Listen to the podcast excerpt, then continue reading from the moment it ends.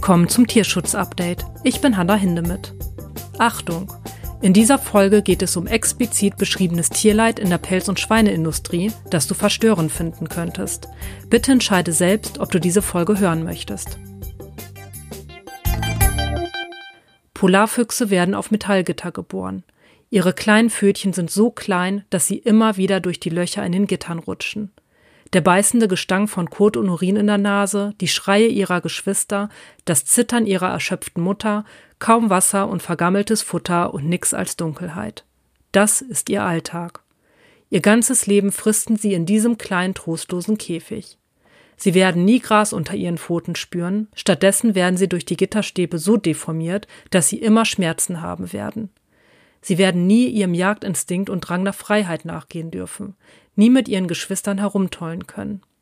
Falls sie krank sind, versorgt niemand ihre Wunden. Wenn es soweit ist, werden sie getötet, meist durch anale Elektroschocks oder durch Vergasen. Weil Auspuffgase aber meistens sehr langsam und unzuverlässig töten, kommen manche von ihnen wieder zu Bewusstsein, während man ihnen die Haut vom Körper abzieht. Nur damit jemand ihr Fell als dekorativen Pelzbommel an der Mütze tragen kann. Diese grausame Hölle durchleben zig Füchse, Nerze, Marderhunde, Waschbären, Nutrias und viele weitere Tiere. Obwohl die letzte Pelzfarm in Deutschland 2019 schloss, gibt es einige Schlupflöcher, wie Echtpelz hier immer noch verkauft wird. So kann es sogar sein, dass falsch deklarierte Hunde- und Katzenfälle zum Beispiel aus China nach Europa gelangen. In unserem Nachbarland Polen gibt es weiterhin Pelzfarmen, in denen Füchse und Co. leiden und sterben. Genau so eine Farm hat sich der YouTuber und Aktivist Aljoscha Mutadi zusammen mit Anni Nova, ehemals Deutsches Tierschutzbüro, vor kurzem angeschaut.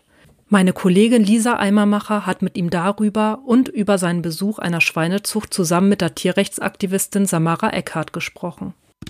Das Tierschutz-Update wird dir präsentiert von Deiner Tierwelt Protect. Hast auch du eine Fellnase zu Hause, die dir unvergessliche Abenteuer schenkt? Dann möchtest du bestimmt sicherstellen, dass dein vierbeiniger Begleiter bestmöglich geschützt ist, während ihr zusammen die Welt erkundet. Und genau dafür ist deine Tierwelt Protect da. Mit deiner Tierwelt Protect ist dein tierischer Freund rundum abgesichert. Egal ob ein spontaner Ausflug in die Natur oder ein entspannter Tag zu Hause. Dein Liebling verdient den besten Schutz.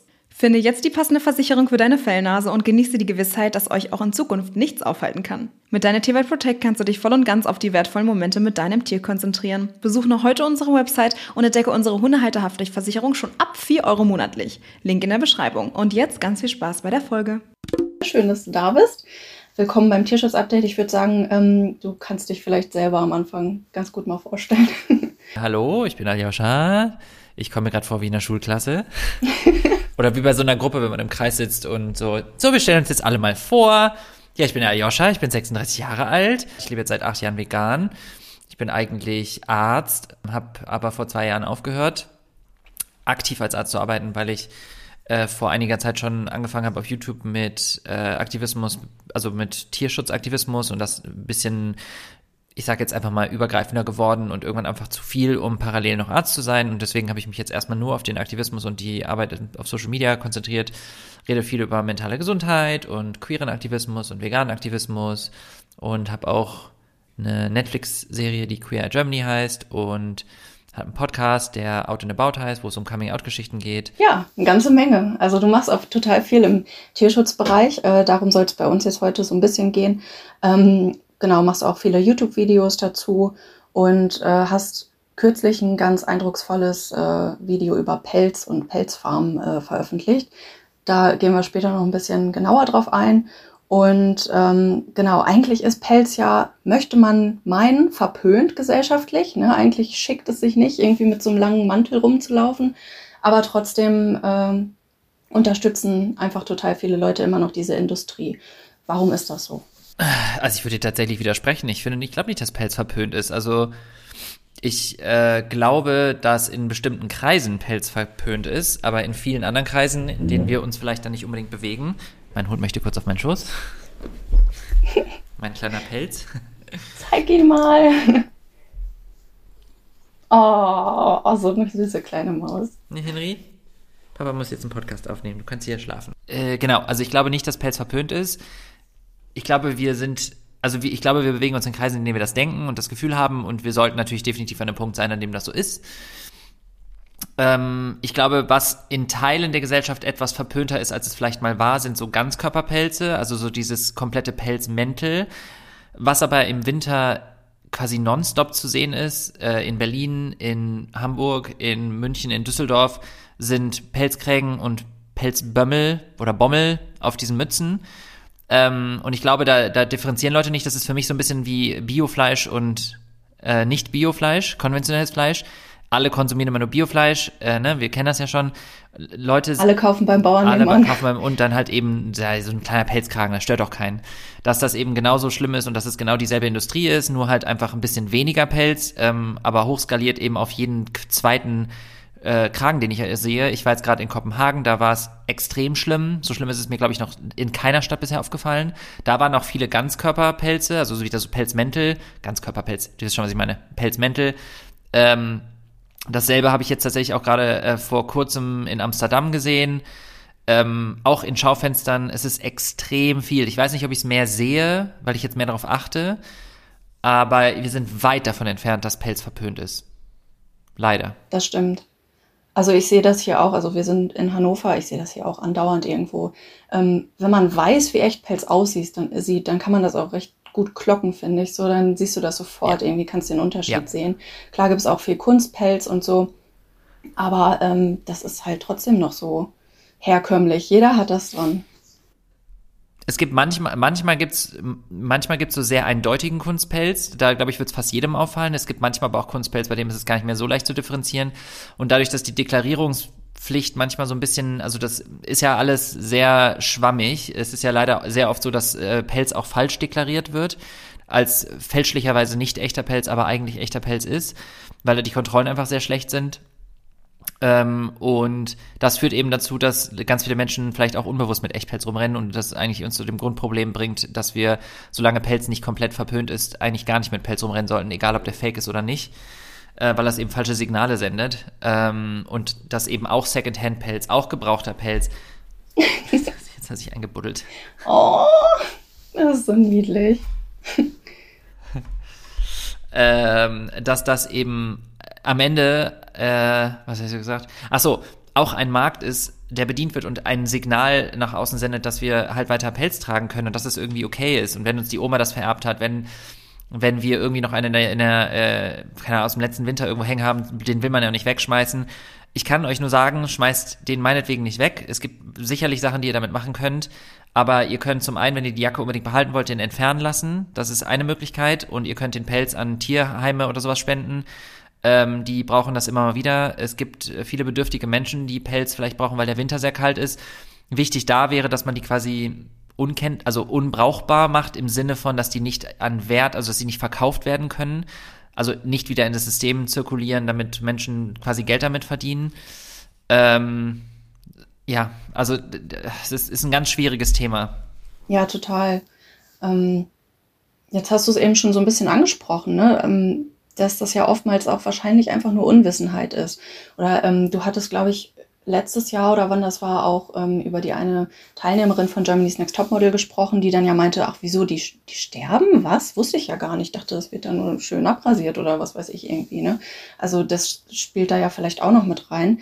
Ähm, genau, und dann Immer. kommt ja noch dazu, dass es halt, wie du schon sagst, irgendwie falsch deklariert ist oder es gibt halt diese Labels, wo dann gesagt wird, ja, alles total äh, Tierwohlstandards, äh, die werden da totgestreichelt, was weiß ich.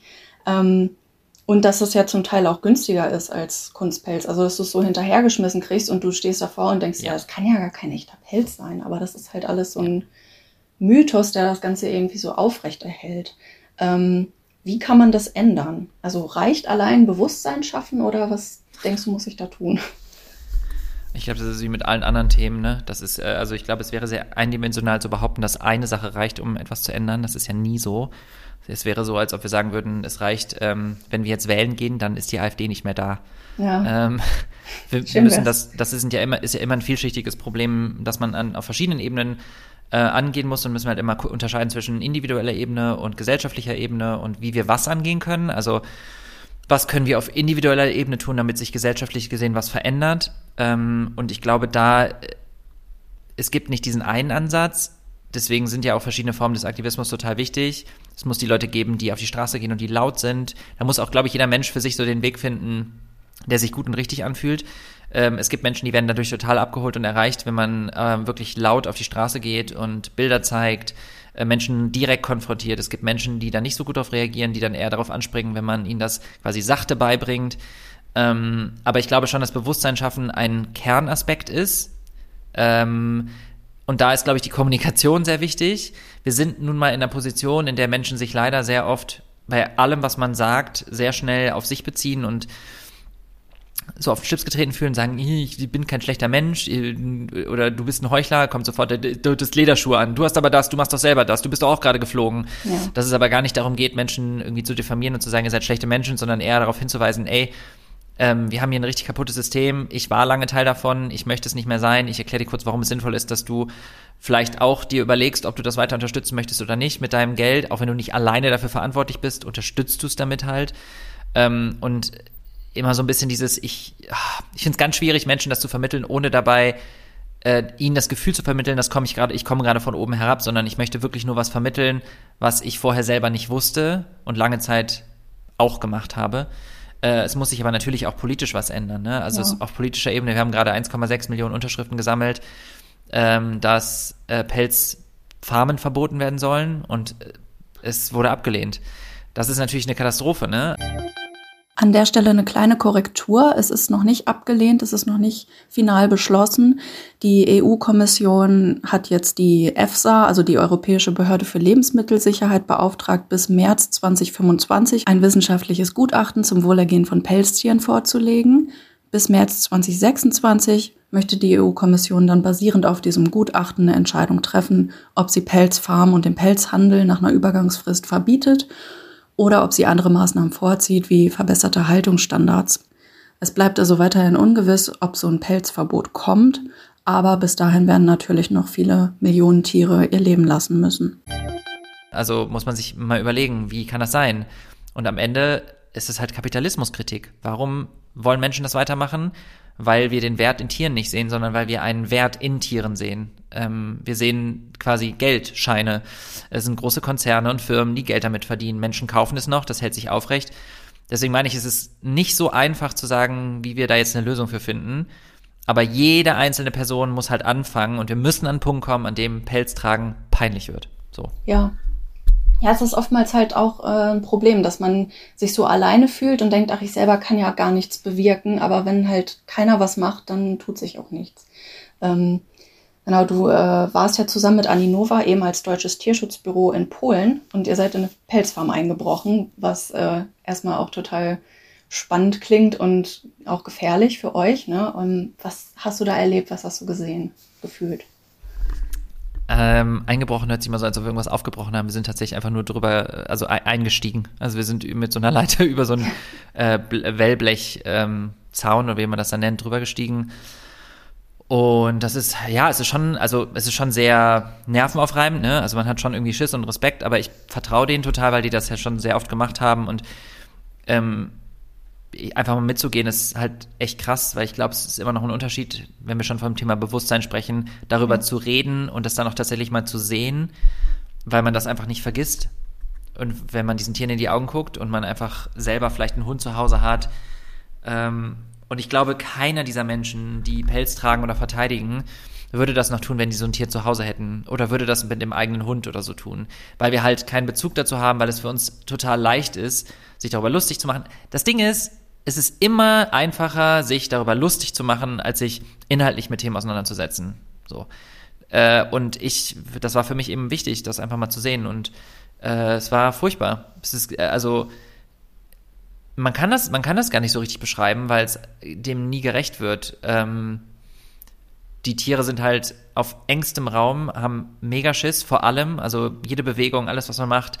Man merkt, dass die Tiere gar keine guten Erfahrungen haben mit Menschen weil sie immer nur, ich glaube, Gewalt und Trauer und also negative Dinge erfahren in ihrem Leben. Das ist nie positiv. Es ist kein einziges Tier hat sich gefreut, uns zu sehen. Und das spricht Bände. Also ich finde, das spricht Bände. Wenn mein, wenn ich nach Hause komme, mein Hund sieht mich, der dreht durch, der freut sich ohne Ende. Der, der freut schon, wenn ich vom Klo nach Hause, also wenn ich vom Klo rauskomme. Ja. Und die Tiere sind einfach so traumatisiert. Die haben alle deformierte, ähm, deformierte Krallen, deformierte äh, Pfoten, Beine, weil die die ganze Zeit nur ähm, auf diesen viel zu großen, ähm, wie nennt sich das denn, äh, Gitterzäunen laufen, ähm, weil, weil, weil das ist alles eben eine Frage der Effizienz. Ne? Die haben Gitterzäune, damit der Kot und das Urin, äh, der, der Urin und der Kot einfach durchlaufen, damit da nicht äh, irgendwie extra was für gebaut werden muss. Die haben ähm, äh, die, das stinkt alles nach Kot und Urin. Es ist unfassbar ekelhaft. Die haben kaum Platz, sich zu bewegen. Ähm, die kleinen Babys, da ist es am allerschlimmsten, weil die Pfoten sind so groß, dass sie die ganze Zeit in diese Löcher reinfallen und überhaupt gar nicht richtig laufen können. Die Pfoten sind dermaßen deformiert. Viele von denen waren in absolut desolatem Zustand. Das Ding ist ja auch, dass kein Tierarzt geht da hin und kümmert sich um die. Das ist denen ja egal, weil wenn ein Tier krank oder kaputt ist, dann ist es im Zweifel nur Verlust und es ist günstiger, die sterben zu lassen und verrecken zu lassen, als einen Tierarzt oder eine Tierärztin zu holen und zu sagen, hey, kümmert euch mal um die Tiere, weil das einfach Kosten sind. Ja. Äh, und man muss, das ist in der Schweineindustrie nicht anders. Das ist in der, also da ist es vielleicht noch ein bisschen anders. Da wird prophylaktisch halt viel verabreicht. Aber da ist es auch so, wenn ein Ferkel äh, am Sterben ist, da kommt keiner mehr und versucht dem Tier zu helfen. Das wird einfach, das, die lassen das krepieren. Ähm, auch das habe ich gesehen. Insofern, das ist, äh, es ist so furchtbar alles. Es ist wie in einem Horrorfilm. Ja, ich finde, also selbst wenn man sich nur, nur die Videos anguckt, dann kommt das schon rüber. Ich kann mir nicht vorstellen, wie das ist, wenn man da drinne ist und das alles noch viel intensiver wahrnimmt. Ähm, und das ist einfach so traurig, weil du guckst so hilflos dabei zu und du willst eigentlich was tun, aber es macht ja keiner was. So, es sind ja wirklich nur so Abfallprodukte und äh, Ja. die anderen sind halt ja gewinnbringend dann und äh, wenn die nichts mehr leisten können, dann werden die auch aussortiert und getötet. Und das ist halt dieser, ja, dieses Augen davor verschließen, finde ich halt so schlimm. Ähm, einfach, dass, dass man diesen Disconnect hat, dass du, du hast dieses Stück Fleisch auf dem Teller, du hast diesen Pelzbommel an der Mütze und man macht halt die Verbindung nicht mehr dazu, dass es mal ein Tier war einfach. Aber nur so funktioniert das System, ne? Ja, genau, so hält es sich äh, aufrecht. Und äh, also ich kann den Mechanismus sogar nachempfinden, weil ich ihn selber durchgemacht habe. Also ich war früher, bevor ich, also bevor ich überhaupt mich damit auseinandergesetzt habe, jegliche Konfrontation mit dem Thema Tierleid, aber nicht nur Tierleid, ich erinnere mich auch an andere Situationen, habe ich mit totaler Ignoranz behandelt. Also ich war so super anti und ignorant und äh, habe mich von allem provoziert gefühlt. Also ich kann das sehr gut nachempfinden, weil ich genau so war. Ich habe manchmal auch das Gefühl, dass mir das ein bisschen hilft in Diskussionen, weil ich weiß, dass ich früher genauso reagiert habe teilweise. Ähm, und zum Beispiel, ich, ich erinnere mich an eine Situation, also ich war sowieso auch jemand, der dann gesagt hat, ja, dann bleibt mehr für mich übrig, wenn du kein Fleisch Mhm. isst.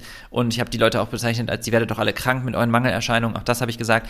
Aber ich erinnere mich auch an eine Situation, da war eine, eine, eine Kommilitonin von mir, die damals auch schon vegetarisch gelebt hat, sich äh, aber auch größtenteils vegan, hat auch also hat größtenteils versucht, sich pflanzlich zu ernähren, hat auch über das Tierleid gesprochen, da wollte ich, das wollte ich immer nicht hören. Und dann hat sie irgendwann mal erzählt, dass sie auch versucht, keine Klamotten bei H&M und bei Zara zu kaufen wegen Fast Fashion und so. Und da habe ich damals gesagt, boah, ey, ganz ehrlich, die sollen sich mal nicht aufregen, immerhin haben die einen Job. Und wir sorgen ja dafür, dass die überhaupt arbeiten können. Sonst haben die ja gar keinen Job mehr. Ähm, und das sind Sachen, die aus meinem Mund gekommen sind. Und zwar aus voller Überzeugung, ob ich da wirklich drüber nachgedacht habe. Ich bezweifle es. Aber again, es, ist, es war für mich damals einfacher, jegliche Verantwortung von, äh, je- jegliche Verantwortung von mir zu schieben, als einzugestehen, dass dann ein großes Problem besteht und ich ein Teil des Problems bin, solange ich das weiter konsumiere und mache, unterstütze. Und ich glaube, viele denken auch immer, man muss dann perfekt sein oder so, man muss alles richtig machen. Leute, ich gehe auch, ich kaufe nicht nur Fair Fashion.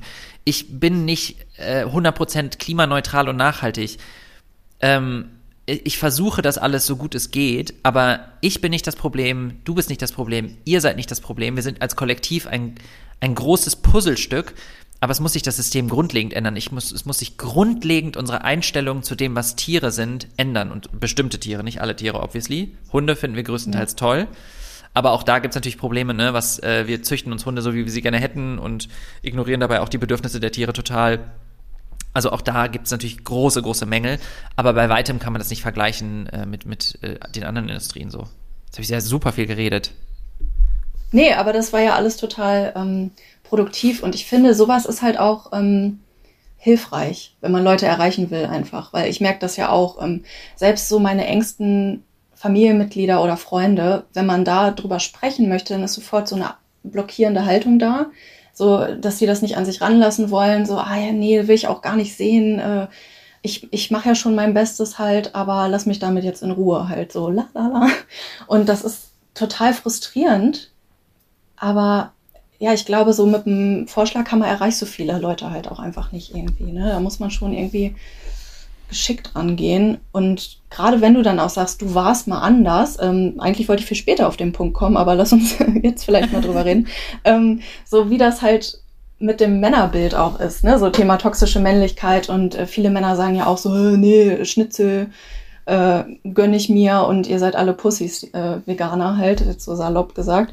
Ähm, da steckt ja aber auch viel hinter, ne? Und ich, ich selber bin halt auch Veganerin. Ja, ja, genau. Ähm, und äh, was ich auch schon für Unterhaltung geführt habe, ne, ich will das gar nicht so, so krass anekdotisch machen, aber äh, das ist wirklich traurig mit anzusehen. Also du hast das ja auch schon thematisiert einfach jetzt mit, also das, dass du selber früher auch so warst und äh, auch aus Selbstschutz vielleicht einfach irgendwie, ne, dass du das so ein bisschen überkompensiert hast oder wie auch immer. Also wenn du möchtest, sprich gerne noch darüber, wie, was du für eine Entwicklung durchgemacht hast, was das angeht.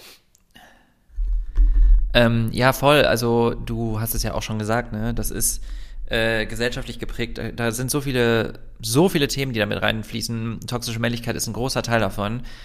Ähm, dass ich zum Beispiel auch immer mich als queere Person schützen wollte, um männlicher zu wirken, weil das Männlichkeitsbild gesellschaftlich gesehen oft auch mit Fleischkonsum verbunden wird. Auch mit anderen Dingen, aber eben auch eine Art von Machtausübung, äh, keine Emotionen zeigen, keine Schwäche zeigen. Und für mich war das damals auch Fleischessen, weil jegliche Form von Gefühle und Empathie gegenüber Tieren gleich Schwäche, gleich Frauen, gleich schlecht weil dann wird automatisch davon, dann denken Leute, der ist schwul, weil so eine verweichliche, verweichliche Person, die selber kein Fleisch isst, weil sie Empathie für Tiere hat. Und ähm, aus dem Gedankengang heraus habe ich zum Beispiel immer sehr vehement meinen Fleischkonsum verteidigt, aber auch sehr offen darüber gesprochen, immer gesagt, wie wichtig und wie geil Fleisch ist und ähm, auch im Sport und auch in den Zahlen siehst du es ja, ne? wie viele Menschen leben vegan. Ich glaube, so 75 Prozent äh, sind meine Zahlen, die ich jetzt im Kopf habe, kann aber sein, dass sich das inzwischen geändert hat, äh, weiblich, 25 Prozent männlich. Ähm, das das äh, spricht ja Bände. Und auch die Erfahrungen, Interaktionen, die ich so im Alltag habe und auch auf Social Media, die spiegelt genau dasselbe wieder. So, es ist echt, es ist echt krass. Also da muss auch echt viel, viel passieren. Und das ist äh, am, am Ende ja auch äh, diese toxische Männlichkeit, da ist ja auch ganz viel Patriarchat und also, ne, und vor allem auch, wie ich schon gesagt habe, Misogynie, also äh, internalisierter Frauenhass, dass man quasi die, die weiblich äh, assoziierten Emotionen ähm, mit negativen, also mit, als negativ framed. Bedeutet, Schwäche zulassen, äh, beziehungsweise noch nicht mal Schwäche, es ist keine Schwäche für mich, es ist eher ein Zeichen von Stärke, aber Gefühle zulassen, Empathie haben, ähm, weinen, traurig sein, ähm, all das sind ganz normale menschliche Emotionen. Und wir haben die aber so krass assoziiert mit Weiblichkeit. Ähm, das hat ja auch super viele negative Konsequenzen für Männer und für Frauen in Form von körperlicher Gewalt, in Form von äh, Suizid und Depression, die bei Männern viel häufiger sind, viel häufiger nicht erkannt werden, weil sie eben sich weniger Hilfe suchen und solche Sachen. Und das fließt ja alles miteinander ein. So, ich finde äh, generell, wenn wir über Veganismus und so sprechen, ist oft auch sehr monothematisch, was ich schade finde, weil ich mir oft mehr wünschen würde, dass wir versuchen, alle zu verstehen, dass diese Formen der Diskriminierung alle oft miteinander verbunden sind oder Schnittstellen haben, also intersektional sind. Das bedeutet nicht, dass wir Sachen vergleichen müssen und sagen müssen, das ist schlimmer als das, sondern anzuerkennen, dass, äh, dass es Parallelen gibt, dass es Schnittstellen gibt und dass manche Menschen noch viel mehr Schwierigkeiten haben äh, und dass wir vielleicht, auch wenn wir über Aktivismus sprechen, immer verstehen, dass wir nicht von jeder Person gleich verlangen können, ähm, dieselben Schritte zu machen, weil es schwieriger sein kann. Es gibt Menschen, die haben viel mehr Hürden im Leben im Alltag, von denen du nicht erwarten kannst, so du musst jetzt sofort alles checken, was ich dir gerade gesagt habe, du musst jetzt sofort vegan werden, weil wir dann auch wieder so ein bisschen das große Ganze vergessen. Wir konzentrieren uns dann auf eine Person, dann kommt der Frust hoch, dann sagen wir, wieso macht die das denn nicht? Ich habe dir doch gerade alles erzählt. Und dann verlieren wir uns in dieser einen Person, anstelle darüber nachzudenken, wir müssen aber das große Ganze ändern. Wenn diese Person das jetzt nicht annehmen will oder vielleicht auch nicht kann, dann ist das so. Dann habe ich jetzt mein Bestes gegeben und ich mache woanders weiter. Ich poste weiter darüber und ich werde schon irgendwann jemanden erreichen. So, so hat's bei mir auch angefangen. Weißt du, was ich meine? Ja, genau. Ich werde immer nasaler das ich hier. Auch noch fragen. oh, ich kenne das aber, ich bin immer verstopft ähm, in der Nase. Oben ähm, hoffentlich. Ja, ich wollte, nachgezogen hast. ja, das wollte ich nochmal klarstellen. Ähm, Ballaststoffe wie sind war gut. das denn? Ja, wie war das denn bei dir eigentlich, ähm, dass es diesen Wandel gab? Wenn du sagst, es war halt so krass festgefahren, gab es da ein einschneidendes Erlebnis oder irgendwelche Personen in deinem Leben? Hast du irgendwas gesehen? Wie war das? Was meinst du jetzt genau, welches, also als ich vegan geworden bin oder? Ja, genau. Ähm, also ich, äh, ja, das ist ja alles ein bisschen fließende, Ü- also ein bisschen fließende Übergänge so, aber ja, ich bin vegan geworden, weil ich mir damals ein Video angeguckt habe auf Facebook, wo so quasi, ich sage jetzt einfach mal so eine Art Kurzversion von Dominion oder Earthlings, also so wirklich 15 Minuten und alle Industrien einmal durch. Ich habe nur geheult, ich fand es richtig schlimm. Ich war am Ende der, also am Ende mit meinen Kräften und ähm, bin aber nicht direkt vegan geworden tatsächlich, sondern habe erstmal gesagt, boah, okay, jetzt erstmal kein Fleisch mehr. Äh, Käse und so habe ich weitergemacht, habe ich auch direkt einer Freundin gesagt, so ich bin jetzt vegetarisch, aber du brauchst mir gar nicht erst den Käse madig reden, ich kann auf Käse nicht verzichten, das habe ich damals gesagt. Äh, und deswegen habe ich da auch so ein bisschen, ich bin da mal so ein bisschen, ich sag jetzt mal verständnisvoller. Nicht, dass ich die, dass ich das unterstütze, nicht, dass ich sage, ich heiße das gut, aber ich war genauso. Das ist, das ist der einzige Unterschied. Ich war genauso und es war nicht gut und ich wünschte, ich hätte früher, äh, der Schalter wäre umgelegt worden, aber wäre jemand aggressiv auf mich zugekommen und hätte mich zusammengebrüllt und gesagt, du bist ein schlechter Mensch, ich schwöre dir, bei allem, was mir, äh, also was ich habe, ich wäre definitiv nicht vegan geworden. Zumindest nicht zu dem Zeitpunkt und nicht durch diese Person. Und das meine ich mit verschiedenen Formen des Aktivismus. Ähm, ich glaube, das ist immer so eine, so eine Gratwanderung, weil so eine gewisse Vehemenz braucht man bei sowas. Also du kannst ja nicht alles immer nur mit Zuckerwatte verpacken, gerade wenn es um so soziale Gerechtigkeit geht. Ähm, und was soll ich jetzt sagen? Ach so, äh, und dann habe ich danach äh, Step by Step ausgeschlichen und irgendwann war ich so, irgendwann habe ich glaube ich noch mal ein Video gesehen und war so, nee. Ja, und dann habe ich mich irgendwann entschieden und ich glaube, äh, als ich dann quasi gesagt habe, ich bin jetzt komplett vegan, habe ich äh, auch totalen Tunnelblick gehabt, ne? Aber dann kam irgendwann mein Coming Out dazu. Vielleicht kam es auch davor? Nee, das war ja davor. Äh, auch, nee, das war davor, aber ich habe äh, immer mehr, also ich habe äh, hab mich da auch immer mehr mit, mit mir auseinandergesetzt und mit den Gefühlen und auch dieses, ähm, diese Machtlosigkeit, die Tiere haben, die Machtlosigkeit, die ich in gewisser äh, Hinsicht hatte, dass ich mir das nicht ausgesucht habe, schwul zu sein und wie Gesellschaft mich behandelt und ähm, ich glaube, da habe ich viele Parallelen gesehen und habe dann äh, auch da, was das toxische Männlichkeit angeht, mich halt einfach immer mehr kritisch hinterfragt. Die Muster, die Gedanken, mit denen ich groß geworden bin, die Verhaltensweisen, ähm, wie ungerecht ich manchen Menschen gegenüber war, wie ungerecht ich Tieren gegenüber war. Und ähm, ich, ich sehe da halt eigentlich nur Positives drin, sich selbst zu hinterfragen, kritisch zu hinterfragen und äh, daraus zu wachsen und zu lernen, ja.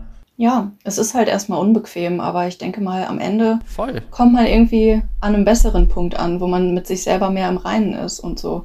Also ich kann über mich selbst auch sagen, dass ich früher auch Fleisch gegessen habe. Ich meine, wir sind ja alle so aufgewachsen. Wir haben uns das ja nicht ausgesucht. Ne? Das ist ja auch immer so ein Punkt, dass gesagt wird, ach wie, die Eltern ernähren ihr Kind vegan. Das ist ja total äh, übergriffig, dem das jetzt aufzuzwingen. Aber mit Fleisch ist es ja nicht anders.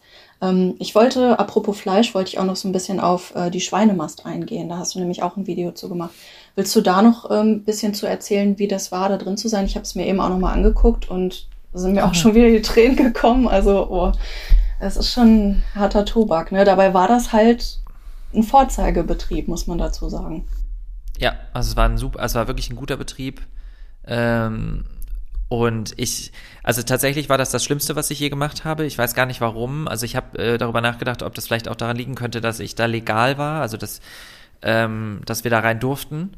Äh, und der Landwirt uns das quasi wirklich alles auch gezeigt hat und beziehungsweise wir da auch alleine durchlaufen durften und Samara mir dann alles erklärt hat. und dadurch hatte ich nie, nie diese Anspannung, dass gleich jemand kommt oder wir erwischt werden oder äh, es nachts war und man quasi ne, eine Wache braucht, die aufpasst, sondern mhm. Wir waren halt einfach ganz normal legal da.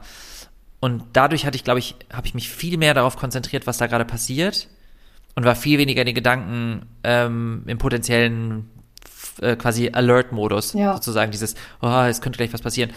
Äh, und ich glaube, das war der Grund, warum ich so zusammengebrochen bin, weil ich das noch nie so krass erlebt habe und ich bin ganz anders dahingegangen. Ich dachte so, das wird ganz entspannt. Ich war ja schon mal in der Schweine, in der Schweine, hm, war das eine Zucht damals? Ich glaube, eine Schweinezucht damals mhm. und das war jetzt eine Schweinemast, ne? Ja. Ja, Zucht war es eigentlich ja. auch. Die haben ja da auch die Babys gekriegt. Ich weiß nicht, ich hoffe, ich habe. Nee, warte mal, ganz, nee, nee, Entschuldigung. Falsch, falsch, falsch. Das war eine Schweinezucht, das andere war eine Schweinemast, was wir, glaube genau. ich, äh, 2019 gemacht haben. Ich bin mir aber, ich bringe das immer durcheinander. Verzeiht mir das, Leute. ähm, ich, das ist jetzt auch nicht der relevante Teil, weil so oder so ist es grausam und ähm, ich dachte halt so, ja, ich kenne das ja schon, ich weiß ja, dass die Zustände furchtbar sind, mir geht es darum, das nochmal zu dokumentieren. Ich hätte nie damit gerechnet, dass ich so zusammenbreche. Also ich habe da auch tagelang noch, also ich tagelang nachts noch aufgewacht, habe geheult. Ähm, ich habe viel häufiger geträumt, dass Henry was passiert. Ich habe immer wieder geträumt, dass Henry irgendwie stirbt.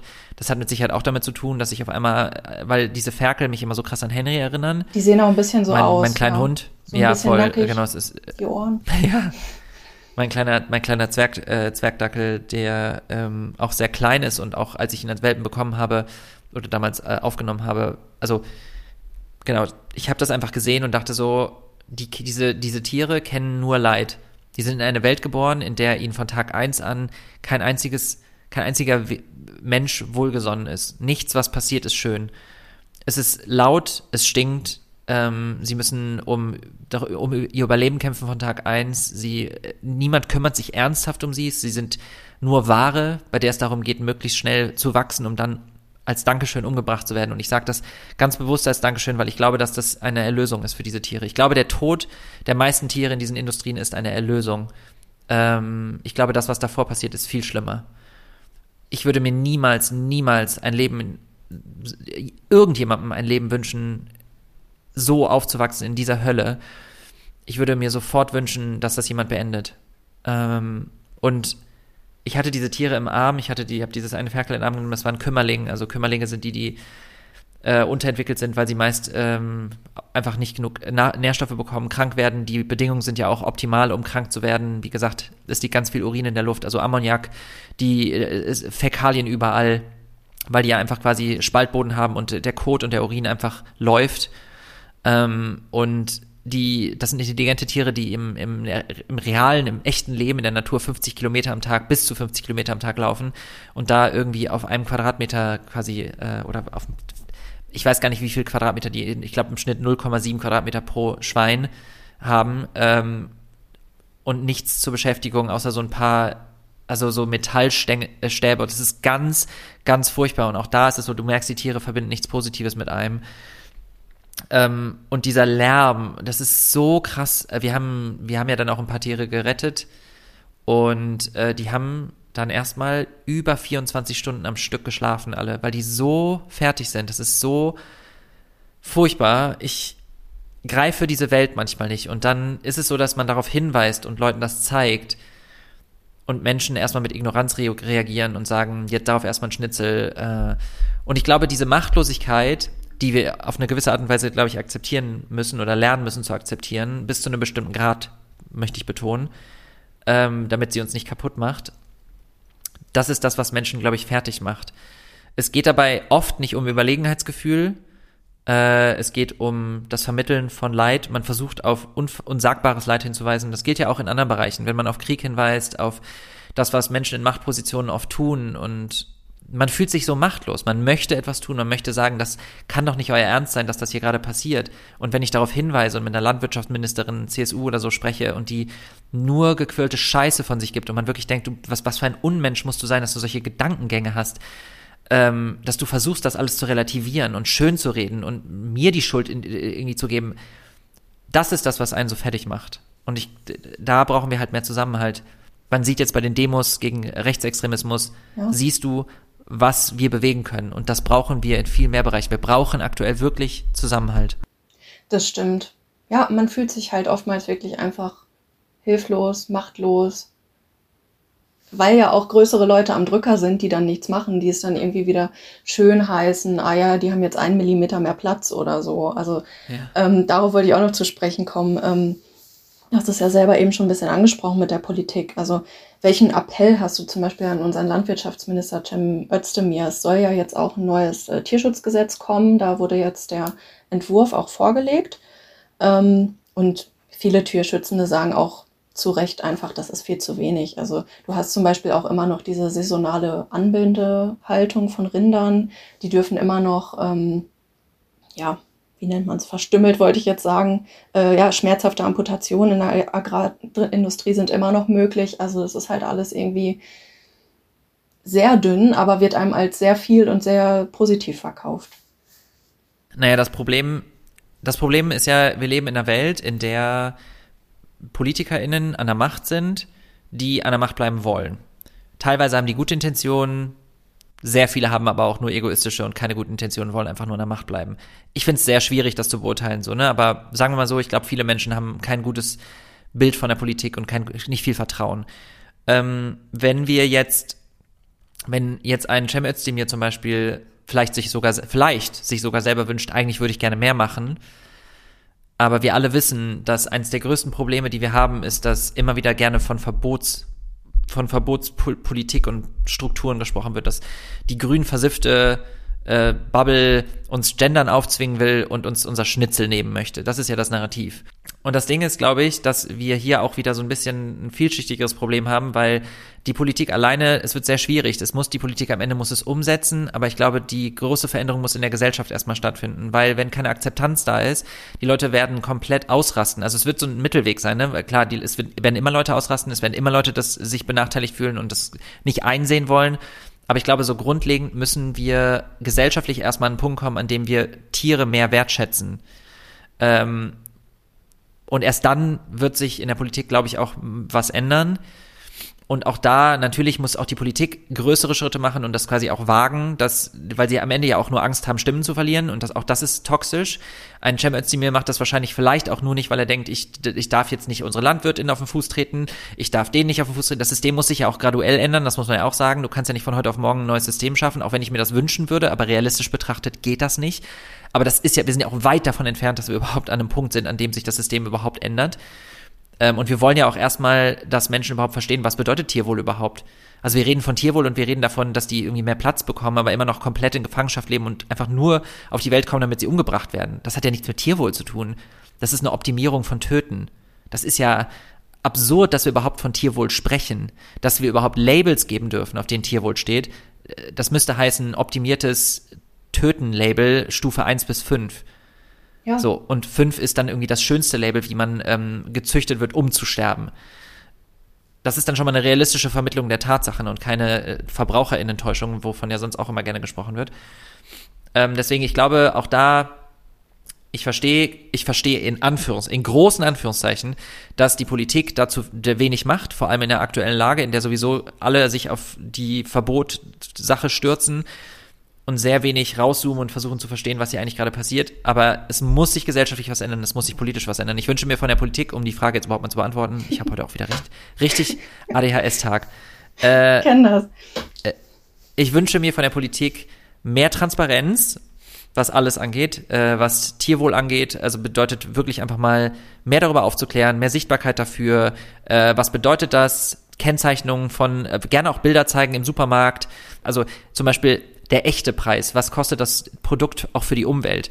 Ähm, Fleisch muss teurer werden. Das trifft natürlich dann auch wieder die Falschen, muss man sagen. Das ist leider immer so in diesem System. Das wirst, die, die Ärmsten und Schwächsten werden immer, egal wie es ist, getroffen. Das lässt sich in der aktuellen Lage kaum ändern und ist beschissen ähm, Aufklärung über, was bedeutet das für unsere Ernährung. Es müssten das Thema Supplements, auch quasi das pflanzliche Lebensmittel angereichert werden, so wie tierische Produkte quasi angereichert werden, müssten pflanzliche auch angereichert werden mit Vitamin B12, mit Jod, mit Zink, mit Selen. All die Sachen, die sonst in unserem Boden auch Böden, und deswegen meine ich, es ist immer so schwierig, da kurz darauf zu antworten, weil da so viele Aspekte mit reinfließen. Ah, erstmal Luft holen. Es ist wirklich ein riesen Rattenschwanz und auch gerade wenn du sagst, es trifft wirklich immer nur die Armen, ähm, das denke ich mir halt auch ganz, ja, am meisten, die spüren es am meisten, weil die Reichen können sich dann ja trotzdem noch irgendwie so einen 20-Euro-Schnitzel oder so kaufen. Das äh, juckt Correct. die ja nicht. Und aber trotzdem, die Klimakrise beeinträchtigt ja auch die Ärmsten, denen es eh schon am dreckigsten geht, ja dann auch am meisten. Das ja. blendet man ja ganz gerne immer aus, ne? Das, äh, das dann auch wieder die Auswirkungen hat. Das ist einfach ein Teufelskreis und ist total schwierig. Also wir werden hier das Problem jetzt ja nicht lösen können, ne? aber es, es ist ja trotzdem wichtig, drüber zu reden. Und ich glaube auch gerade die Videos, die ihr macht, was ihr zeigt, dass ihr immer ähm, unaufhörlich drüber weiterredet, auch wenn es noch so belastend und schwierig ist ne? und man sich selber manchmal nicht mehr reden hören kann. Das ist trotzdem total wichtig, weil wenn es solche Leute nicht geben 100%. würde, dann ja, würden halt alle einfach schweigen und man wird sich noch mehr alleingelassen fühlen und das wird ja auch nichts und ändern. Weißt du, was glaube ich auch noch total wichtig ist?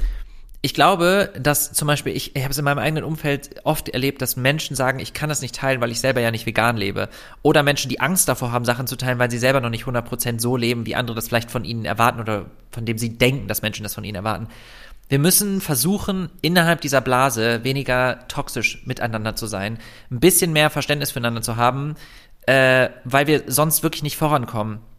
Ich glaube nicht, ich will damit nicht sagen, ich möchte Gewalt legitimieren und ich möchte das alles gutheißen.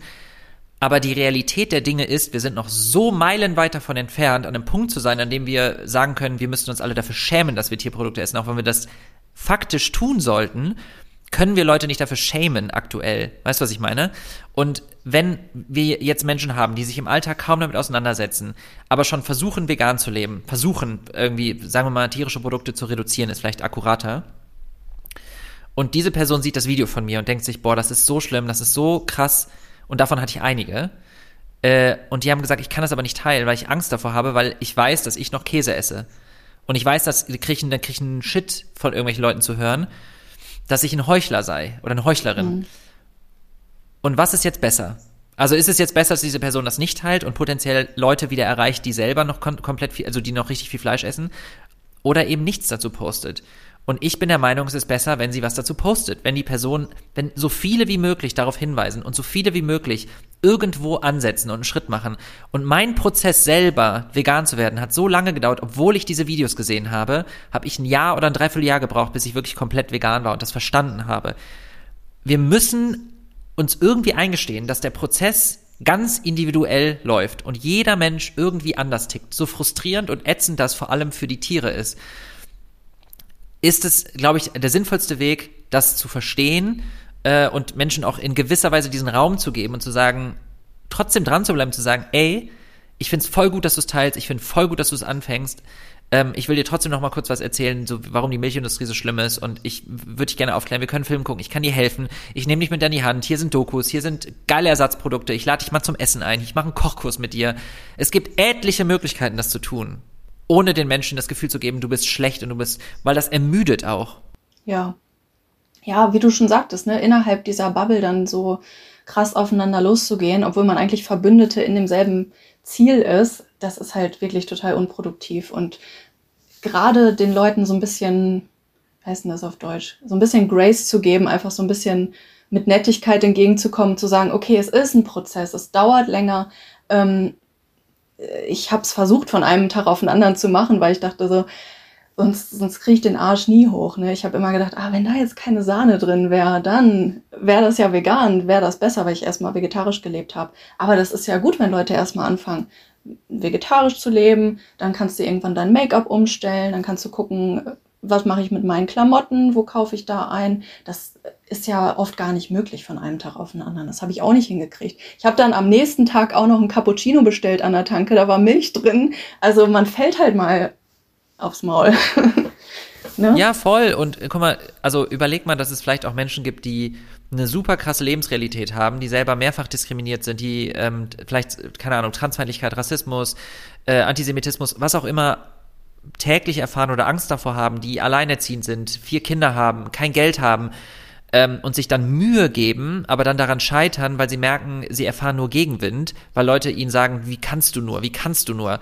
Und was wir auch oft vergessen, ist, dass Menschen, die sowieso schon sensibler sind und empathischer oft sind, auch häufiger schon Ermüdungserscheinungen haben, weil sie sensibler und empathischer sind. Menschen, die Aktivismus betreiben, und das gilt definitiv nicht für alle, haben wir auch schon in der veganen Bubble äh, in prominenten Beispielen gesehen, ähm, dass, dass so Menschen auch sensibler sind, was andere Themen im Leben angeht und dass die Ermüdungserscheinungen viel schneller dazu führen können, dass die ausbrennen und dann aufgeben und aufhören. Und das wollen wir nicht. Wir wollen nicht nur, dass Menschen vegan werden, sondern wir wollen, dass sie vegan bleiben, aus Überzeugung. Und dann auch aktiv als quasi verbündete Personen für die Tiere da sind. Und das nützt uns halt allen nichts, wenn wir sagen, boah, du darfst dich nicht Veganer nennen, weil du hast da eine Hose an und da ist ein Lederpatch hinten drauf. Wie kannst du nur? Weißt du, was ich meine? Und ja. wir haben eben alle noch so, und es kommt ja auch, dadurch, dass wir so wenig Bewusstsein dafür haben, muss man auch einfach sagen, ich war auch überfordert. Ich war so, okay, ich weiß gar nicht, was ich essen soll. Was mache ich eigentlich mit alten Ledersachen? Ich weiß gar nicht, wie ich das rausfinden soll. Das, was ist cruelty-free jetzt? Und ist das dann automatisch auch vegan? Was ist mit Supplements? Es gibt acht Millionen Supplements. Was ist mit Proteinen eigentlich? Und, und was, was, äh, was ist mit Wolle und mit, mit Daunen? Und es kommen immer mehr neue Sachen dazu. Du bist ja. so, äh, äh, äh, Hilfe, was soll ich jetzt eigentlich machen? Und wenn wir dann auch noch draufhauen und gar nicht so dieses Differenzieren machen, dass jeder Mensch eben anders tickt und andere Lebensrealitäten, andere Privilegien genießt. Und äh, ja, dann, dann kommen wir, glaube ich, nicht voran. Es ist einfach sehr ja. viel. Du hast ja gesagt, ähm, dass es oft sehr ermüdend ist. Und ich habe auch schon öfter dich gehört und gesehen, dass du gesagt hast, so allgemein die Newslage, so, das ist alles so bedrückend. Ähm, was hilft dir dabei? Also hast du Tipps, wie man da am besten mit klarkommt? Ich, ich bin äh, ein sehr gutes Beispiel für einen Menschen, der Tipps für andere hat, aber sie selber gar nicht umsetzt. ähm, also ich könnte dir wahrscheinlich jetzt immer sagen, ja, aber das ist sinnvoll, das zu machen, das ist sinnvoll, das zu machen. Ich kann jetzt auch gleich ein paar Sachen sagen, aber ich halte mich halt selber nicht dran. Also ich sage immer wieder, dass es wichtig ist, gerade in dieser leistungsorientierten Welt so zu checken, dass der Wert, den wir haben als Menschen, nicht von der Leistung, die wir erbringen, abhängt, ob es jetzt ist in der Schule, unsere Noten oder den Titel, den wir am Ende haben, wie viel Geld wir verdienen. Das ist immer alles so leicht gesagt. Ich glaube, das ist ein sehr schwieriger Prozess. Also mir fällt es zumindest extrem schwer, äh, dann das Handy mal beiseite zu legen, Verantwortung von sich zu schieben und zu sagen, ich kann die Welt nicht alleine retten, das ist auch nicht mein Job. Ich bin auch nicht alleine dafür verantwortlich, dass die Welt so ist, wie sie ist. Ich kann mein Bestes tun, aber ich bin nicht schuld daran, dass die Tiere sterben weil man nie an einen Punkt kommt, in dem man sagt, ich tue jetzt gerade genug. Den Punkt gibt es nicht. Du wirst dich immer vergleichen, du wirst dich immer wieder vergleichen können mit Leuten, denen es schlechter geht, mit Tieren, denen es schlechter geht, mit Menschen auf der Welt, denen es schlechter geht. Es wird immer noch eine weitere Krise geben, die, der du noch nicht genug Aufmerksamkeit geschenkt hast. Und auch das ist ja so ein Thema, dass Menschen sagen, warum hast du dazu noch nichts gesagt, warum hast du dazu noch nichts gesagt? Ähm, das ist, das ist quasi nicht möglich, allem gerecht zu werden. Wenn du das dann machst, dann entfolgen dir ganz viele Leute, weil sie sagen, das ist mir zu viel. Ähm, dann machst du es zu wenig. Also du wirst es nie immer allen Menschen recht machen können. Sich ähm, auch mit positiven Dingen auseinanderzusetzen, nicht nur mit dem Leid der Welt, Grenzen zu setzen, Nein zu sagen, zu sagen, ich kann das jetzt gerade nicht, das, das überschreitet meine Kapazitäten, ich habe keine emotionale Kapazität dafür, ich werde heute nur für mich was tun, morgen vielleicht auch, ich werde Urlaub machen, ich werde mich mit Menschen umgeben, die mir gut tun. Ich werde Menschen, die mir gar nicht gut tun, äh, aus meinem Leben streichen oder sie auf Instagram stumm schalten. Auch Accounts, die dir nicht gut tun, weil sie dich belasten. Auch wenn es Menschen sind, die du magst. Du darfst trotzdem sagen, ich möchte das gerade nicht sehen. Du darfst Grenzen setzen und Nein sagen. Du darfst dir dein Handy auch mal irgendwie beiseite legen oder dir lustige Videos von Tieren angucken, für dich kochen, tanzen, Musik hören, Tagebuch schreiben, Therapie machen. Es gibt unendlich viele Dinge, die du für dich tun kannst, die dir, die, die dir helfen werden, ein, eine bessere, aktivistischere Person zu werden. Weil es am Ende wirklich niemandem was bringt, wenn du zusammengekauert irgendwo in der Ecke liegst und daran zweifelst, ob das, was du machst, genug ist und richtig ist und ob du überhaupt reichst. Äh, ich kann nur von mir sagen, dass ich selber immer wieder das Gefühl habe, ich sehe Symptome von einem Burnout bei mir äh, und bin da sehr on alert. Also ich habe da Angst vor äh, und deswegen sage ich auch immer wieder, ich halte mich da selber nicht genug dran. Also wirklich ja. nicht genug. Ich habe jetzt mache jetzt Urlaub, aber ich bin im Urlaub dann jetzt schon wieder, dass ich denke, ich habe so lange kein YouTube-Video gemacht. Ich habe auf Instagram nichts gemacht. Ich muss mich um meine Einnahmen kümmern. Ich weiß gar nicht, wo das Geld herkommen soll jetzt gerade. Das sind ein, äh, Januar, Februar sind sehr werbeschwache Monate. Die Wirtschaft ist sowieso gerade schwierig. Ähm, dazu kommt, dass ich ein politischer Account bin. Das heißt, es ist sowieso nicht so, dass alle auf mich zukommen und sagen, hey, mach mal Werbung, weil ja. viele Marken kommen auch gar nicht in Frage für mich. Mit vielen will ich gar nicht zusammenarbeiten. Viele haben Budgetcuts und müssen gucken, wohin mit dem Geld. Äh, das heißt, ich habe diesen Struggle als selbstständige Person, den viele wahrscheinlich auch haben.